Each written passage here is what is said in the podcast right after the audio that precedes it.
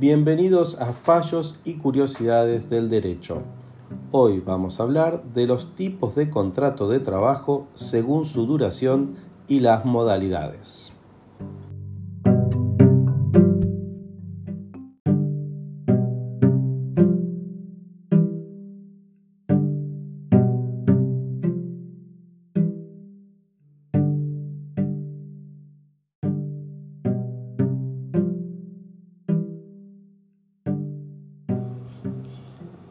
El contrato de trabajo típico, su principio general es que se trata de un contrato por tiempo indeterminado. No tiene plazo de finalización establecido y culmina el momento de la jubilación del trabajador o por efecto de la extinción del contrato de trabajo por alguno de los motivos contemplados en la ley, entre ellos el despido, la renuncia, muerte del trabajador o empleador. El artículo 90 de la Ley de Contrato de Trabajo establece que el contrato de trabajo se entenderá celebrado por tiempo indeterminado salvo que su término resulte de las siguientes circunstancias y las configura de la siguiente manera. A. Que se haya fijado en forma expresa y por escrito el tiempo de su duración. O B. Que las modalidades de las tareas o de la actividad razonablemente apreciadas así lo justifiquen. Así las cosas, de la norma surgen tres elementos. El primero, insistimos, los contratos de trabajo se presumen por tiempo indeterminado. La existencia de un contrato entonces con plazo deberá ser probada y justificada por el empleador. La segunda, B, los contratos por tiempo determinado deben cumplir formalidades y justificar esa excepción. Y finalmente, C, el incumplimiento de un requisito formal y o sustancial torna los contratos pactados por tiempo determinado a su vigencia por tiempo indeterminado. O sea, si se incumple alguno de los requisitos, vuelve a tener que admitirse como si hubiera sido un contrato por tiempo indeterminado.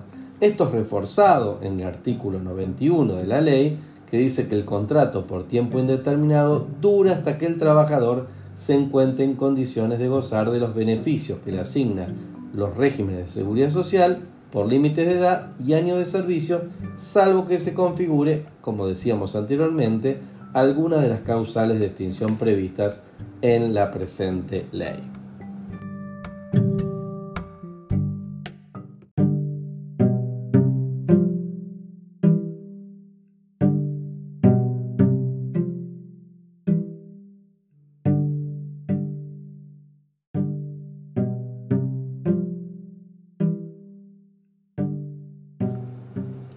Vamos a pasar a describir ahora las modalidades del contrato de trabajo, las denominadas modalidades del contrato de trabajo, que se refieren a los contratos tipificados en las normas laborales que presentan particularidades excepcionales con relación al plazo o a las características de su ejecución.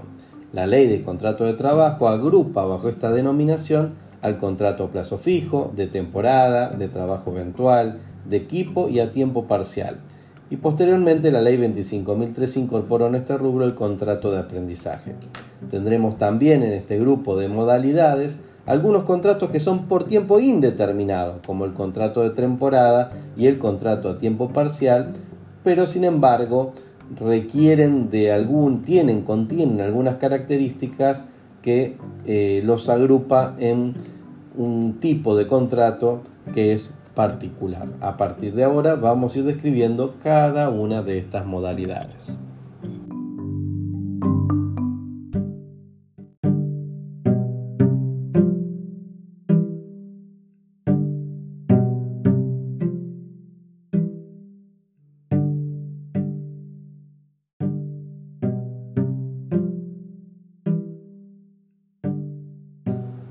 Hablemos entonces en primer lugar de la modalidad contrato a plazo fijo. Este tipo de contrato, reconocido por la Ley de Contrato de Trabajo, configura una excepción al principio general, permitiendo el contrato por tiempo determinado, admitiendo la contratación por un plazo fijo, en tanto se cumpla con los requisitos formales de establecer esta tipología contractual en forma expresa y por escrito. Vamos a ver esos requisitos formales y materiales. Primero, debe realizarse por escrito. Segundo, debe expresarse la causa. Esto es un requisito sustancial y debe tratarse de una causa objetiva que justifique el uso de la modalidad en razón de la tarea que el trabajador va a desarrollar o de la actividad de la empresa. El tercero debe tener una duración acotada. El artículo 93 es claro al respecto estableciendo que el contrato de trabajo a plazo fijo durará hasta el vencimiento del plazo convenido, no pudiendo celebrarse por más de cinco años. Vale decir que el exceso más allá de los cinco años lo convierte en un contrato por tiempo indeterminado. También la ley incorpora un deber de preavisar.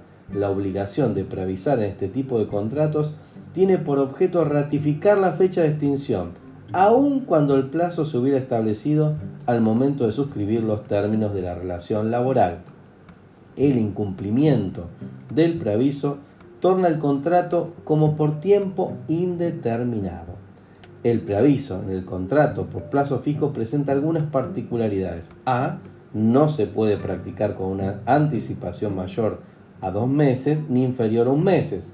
A un mes. Y segundo, B. Su comienzo no tiene relación con la antigüedad del trabajador y se cuenta para atrás desde la fecha de finalización del contrato.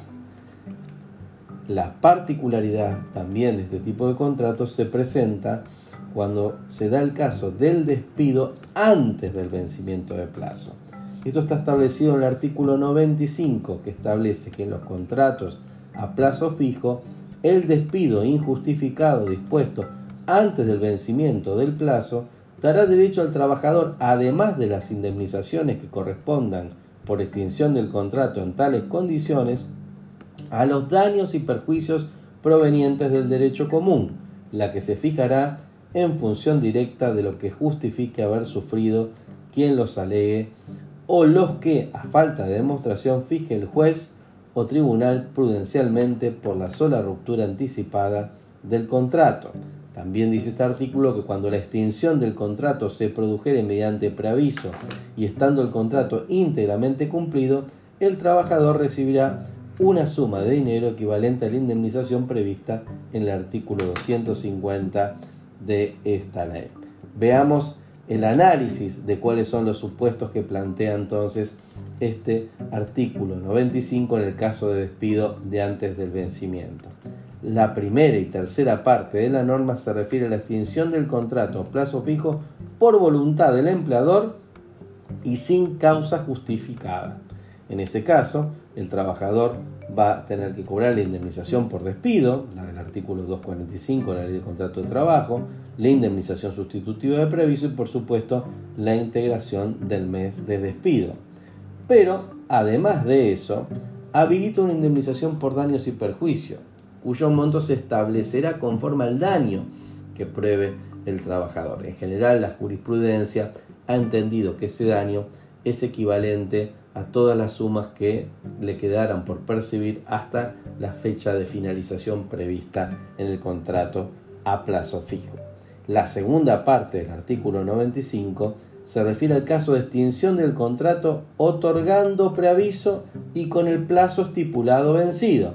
En tales circunstancias, si el plazo del contrato superó el año de trabajo, el trabajador percibirá una indemnización igual a la mitad de la del despido. Esa es la que está consagrada en el artículo 250. Si el contrato es inferior a un año, el trabajador no recibirá indemnización alguna.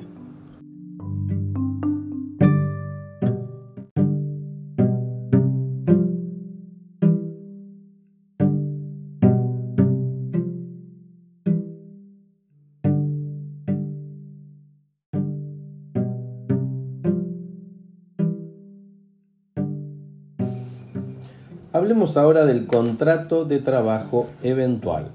Este tipo de contratos tiene por objeto dar respuesta a relaciones laborales que por la naturaleza de la prestación que constituye el objeto del vínculo son transitorias, se agotan con la satisfacción de la prestación mínima, en un tiempo que es indeterminado al momento de la celebración del contrato porque la duración depende del cumplimiento de tareas concretas, pero que es determinable porque se consuma una vez que dichas tareas son finalizadas. Está consagrado en el artículo 99 de la Ley de Contrato de Trabajo, que establece que cualquiera sea su denominación, se considerará que media contrato de trabajo eventual cuando la actividad del trabajador se ejerce bajo la dependencia de un empleador para la satisfacción de resultados concretos, tenidos en vista por éste, en relación a servicios extraordinarios determinados de antemano o exigencias extraordinarias y transitorias de la empresa, explotación o establecimiento, toda vez que no pueda preverse un plazo cierto para la finalización del contrato. Se entenderá además que media tal tipo de relación cuando el vínculo comienza y termina con la realización de la obra, la ejecución del acto o la prestación del servicio para que fue contratado el trabajador. El empleador que pretenda que el contrato inviste esta modalidad tendrá a su cargo la carga de la prueba de su aseveración. Veamos entonces los casos de precedencia. Primero, cuando se contrata a un trabajador para desarrollar una tarea determinada que es ajena al giro propio de la empresa, una tarea extraordinaria que no es permanente y que se agotará en un tiempo. Segundo, cuando la empresa debe atender un pico circunstancial de trabajo. Tercero, cuando es necesario cubrir la ausencia temporal de un trabajador que goza de una licencia. Como ven, son casos extraordinarios, eventuales, que tienen un comienzo y tienen un fin por la naturaleza de la prestación o por la naturaleza del fundamento de la contratación. ¿Cuáles son los casos de improcedencia? Bueno, no resulta procedente el contrato eventual para cubrir suplencias sistémicas o el caso de los franqueros, o sea, suplencias que son permanentes o el caso de los franqueros que vienen a cubrir días alternativos como puede ser los fines de semana o cada vez que se produce un franco o cada vez que se produce un feriado. No resulta procedente obviamente para sustituir trabajadores en huelga y tampoco resulta procedente para las empresas que hayan producido suspensiones o despidos por falta o disminución de trabajo en los anteriores seis meses. Notemos la diferencia con el contrato a plazo fijo. La diferencia fundamental entre ambas modalidades consiste en la posibilidad o no de la determinación del plazo cierto de duración de una prestación laboral que por sus características se agota en un tiempo acotado. En el contrato a plazo fijo estaremos frente a un plazo que surge del motivo de la contratación. Se establece de previo. Cuando sea imposible determinar el plazo y lo que sea posible de establecer es la eventualidad de cumplimiento temporal que justifica la relación transitoria, recurriremos al contrato eventual. Finalmente, hablemos de la extinción del contrato eventual. No existe la obligación de preaviso como existía en el caso que explicamos anteriormente. El empleador no tiene deber de preavisar la finalización del contrato. Tampoco procede la indemnización. La naturaleza efímera de estos contratos y la imposibilidad de determinar su plazo, que es transitorio por definición, justifican su extinción abrupta, sin derecho a la indemnización.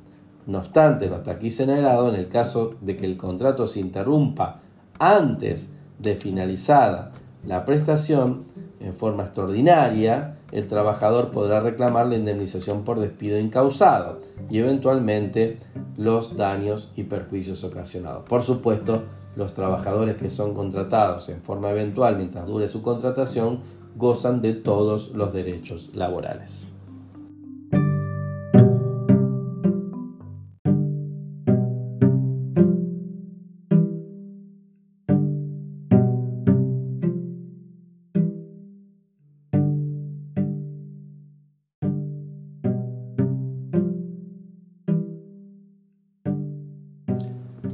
El turno de analizar el contrato de temporada, que se celebra por tiempo indeterminado, pero en función de sus características particulares de prestación discontinua, constituye una modalidad con regulación específica.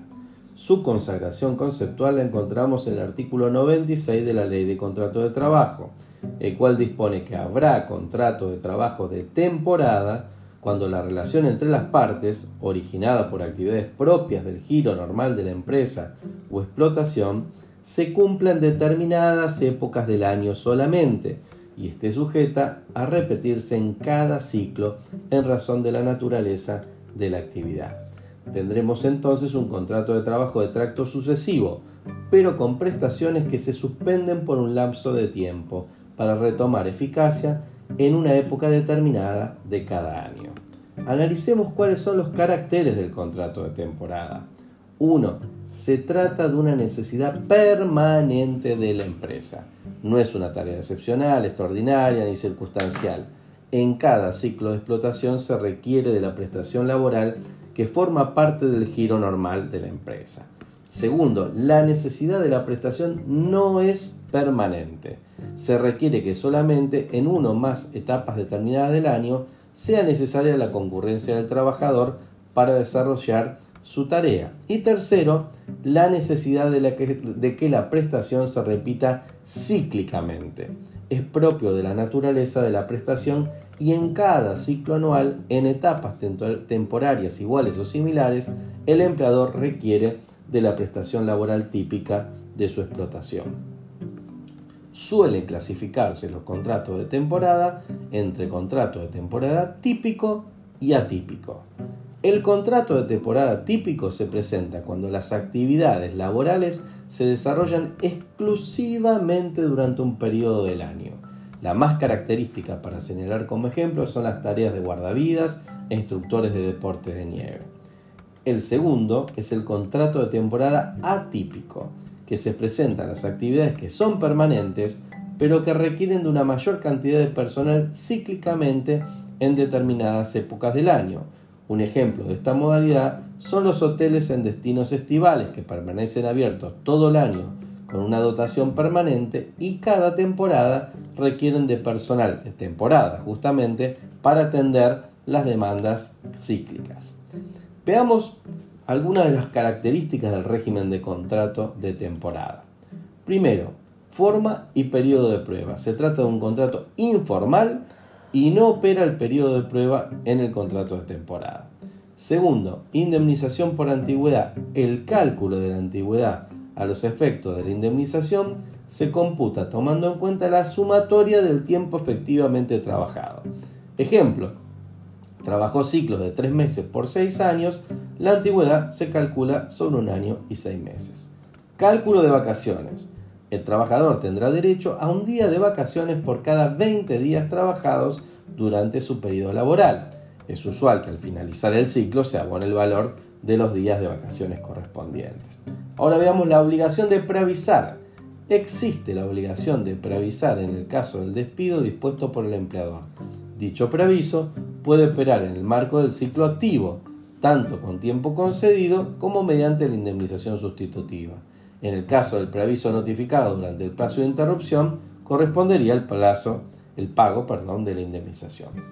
La indemnización por despido, veamos también que estipula que en el caso de operarse el despido sin causa durante el ciclo de prestación efectiva, además de la indemnización correspondiente, el trabajador puede reclamar por los daños y perjuicios que le hubieran ocasionado el distrato. Y por supuesto la jurisprudencia ha asimilado el cálculo del daño a los salarios pendientes por el resto del lapso activo del contrato. ¿Cuáles son las obligaciones de las partes en el contrato de temporada? Primero, notificación del empleador de retomar los efectos del contrato, o sea, con una antelación de no menor a 30 días respecto al inicio de cada temporada, el empleador deberá notificar en forma personal o por medios públicos idóneos a los trabajadores de su voluntad de reiterar la relación o contrato en los términos del ciclo anterior. Otro punto importante son las consecuencias de la falta de notificación del empleador. En ese caso, si el empleador no cursa la notificación al trabajador, lo que va a suceder es que se considerará que rescinde unilateralmente el contrato debiendo responder por las consecuencias de la extensión. También empieza una obligación del trabajador que debe manifestarse una vez que es notificado sobre su continuidad laboral. Alguna de las particularidades también del contrato de temporada es la obligación de pago de los salarios ante una enfermedad o accidente inculpable. Efectivamente, dicha obligación rige durante el periodo del ciclo activo del contrato de trabajo. Otra es la obligación de pago de los salarios ante una enfermedad profesional o accidente de trabajo. Obviamente esta obligación continúa durante el ciclo de receso ya que se motiva en la prestación laboral. Con relación a la extinción del contrato de temporada, opera la regla general de la extinción de los contratos por tiempo indeterminado.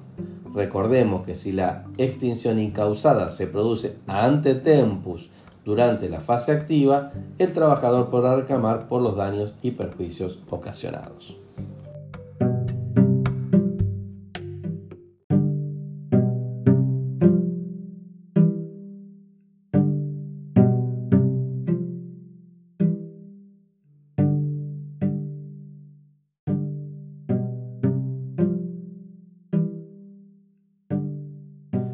Veamos el contrato a tiempo parcial. Se trata de una modalidad prestacional en la cual el trabajador se obliga a prestar servicios en jornadas laborales inferiores a las dos terceras partes de la jornada habitual de la actividad. Está contemplado en el artículo 92 ter de la Ley de Contrato de Trabajo, el que establece que el contrato de trabajo a tiempo parcial es aquel en virtud del cual el trabajador se obliga a prestar servicios durante un determinado número de horas al día o a la semana inferiores a las dos terceras partes de la jornada habitual de la actividad. También en el artículo 92 ter se establece el principio de integridad y proporcionalidad del salario, fijando que en este caso la remuneración no podrá ser inferior a la proporcional que le corresponde a un trabajador a tiempo completo, establecida por ley o convenio colectivo de la misma categoría o puesto de trabajo.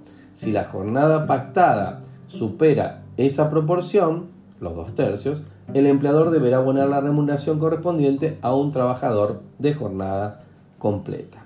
A los efectos de evitar el fraude, el contrato a tiempo parcial es incompatible con la realización de horas extras. Los aportes y contribuciones a la seguridad social se efectúan en proporción a la remuneración efectiva percibida.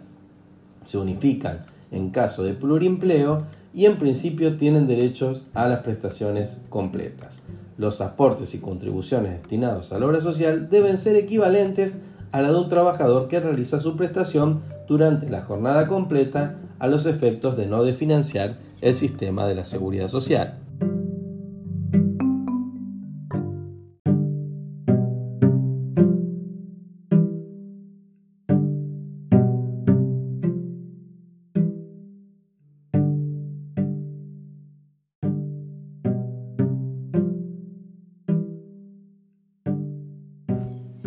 Analicemos ahora el contrato por equipo que está contemplado en el artículo 101 de la Ley de Contrato de Trabajo, el cual establece que habrá contrato de trabajo de grupo o por equipo cuando el mismo se celebrase por un empleador con un grupo de trabajadores que actuando por intermedio de un delegado o representante se obligue a la prestación de servicios propios de la actividad de aquel.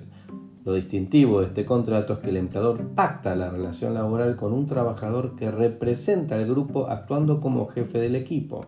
Ahora bien, una vez pactados los términos, la relación contractual de cada uno de los miembros del equipo se establece en relación de dependencia directa con el empleador.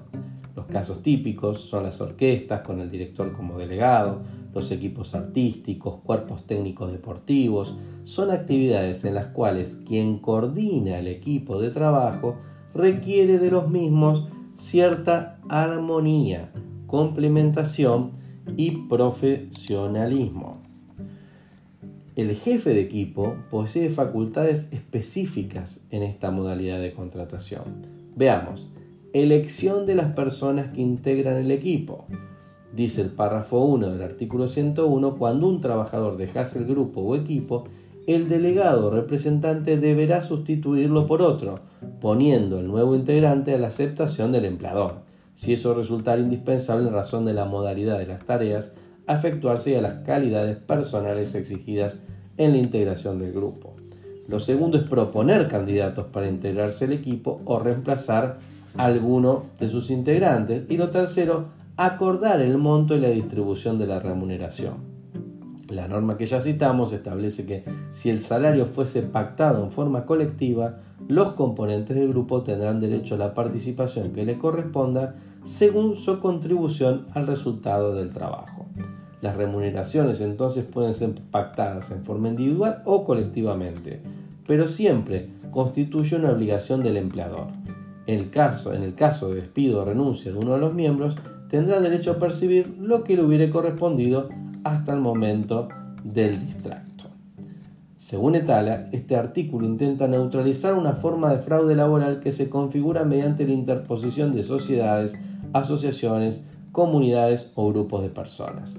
Finalmente, planteamos la distinción del contrato de equipo con el trabajo por equipo, que resulta de la simple constitución organizativa de una unidad de trabajo usualmente estructurada de manera jerarquizada para realizar tareas coordinadamente.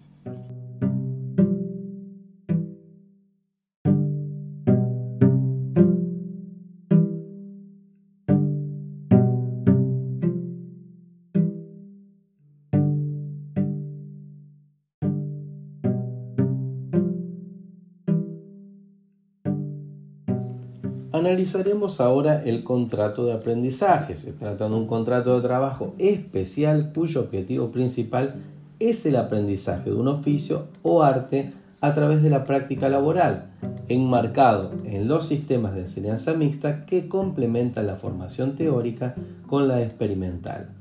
Los sujetos de este tipo de contrato son un empleador y un trabajador potencial, el aprendiz, y tienen por objeto que este último adquiera el conocimiento técnico de un oficio o profesión. Tienen una finalidad formativa teórico-práctica que debe ser descrita con precisión en un programa adecuado al plazo de duración del contrato. Se celebran por escrito entre un empleador y un joven sin empleo entre 15 y 28 años, tendrán una duración mínima de tres meses y una máxima de un año. Al finalizar el contrato, el empleador debe entregar al aprendiz un certificado suscripto por el responsable legal de la empresa que acredite la experiencia o especialidad adquirida. La jornada de trabajo de los aprendices no puede superar las 40 horas semanales. No podrán ser contratados como aprendices aquellos que hayan tenido una relación laboral previa con el mismo empleador, agotado su plazo máximo, no podrá volver a celebrarse un nuevo contrato de aprendizaje con respecto al mismo aprendiz y el número total de aprendices contratados no puede superar el 10% de los contratados de la empresa. El empresario que no tuviere personal en relación de dependencia también podrá contratar un aprendiz y finalmente el empleador deberá preavisar por 30 días de anticipación la terminación del contrato o abonar una indemnización sustitutiva de medio mes de sueldo.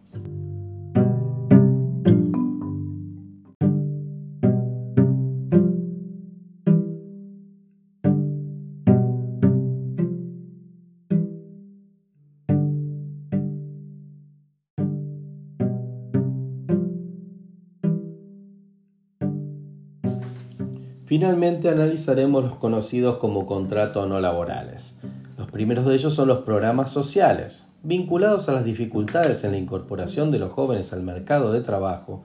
Desde los años 90 en adelante se articularon una serie de programas de promoción del empleo, algunos destinados a determinados sectores de actividad y otros focalizados a la empleabilidad juvenil, que combinan componentes de formación con prácticas laborales formales y en algunos casos con prestaciones subsidiarias de servicios públicos municipales.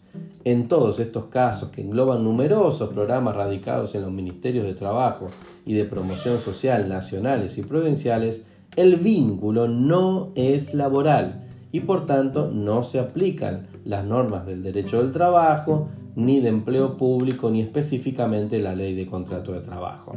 No existe remuneración y la contraprestación económica es a través de algún tipo de subsidio del Estado. Y consecuentemente tampoco existe el despido como tal, ni ninguna indemnización generada por la desvinculación del programa. El otro caso son las pasantías las pasantías laborales no constituyen contrato de trabajo tampoco y tienen por finalidad el entrenamiento laboral de jóvenes que se encuentran cursando estudios dentro del sistema educativo formal o privado.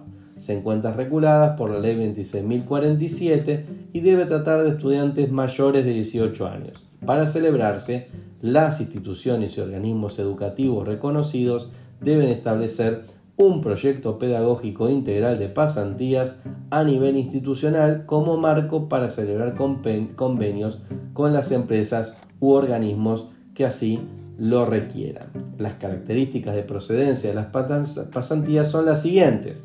Deben celebrarse por escrito y hay que especificar el contenido del plan de pasantía educativa, duración, horarios, lugar de realización y enumerar las tareas asignadas al pasante tienen una duración acorde con las características y complejidad de las actividades a desarrollar con un plazo mínimo de dos meses y un plazo máximo de 12.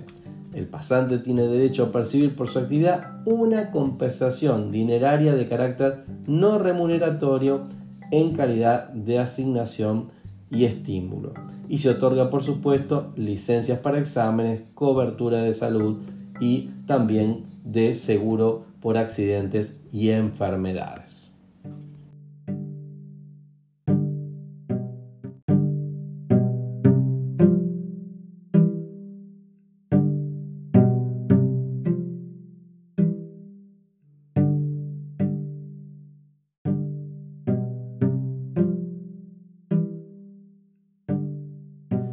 Si quieren acceder al texto completo, una presentación de PowerPoint y una clase virtual sobre este tema, pueden hacerlo en www.marcelodistefano.com.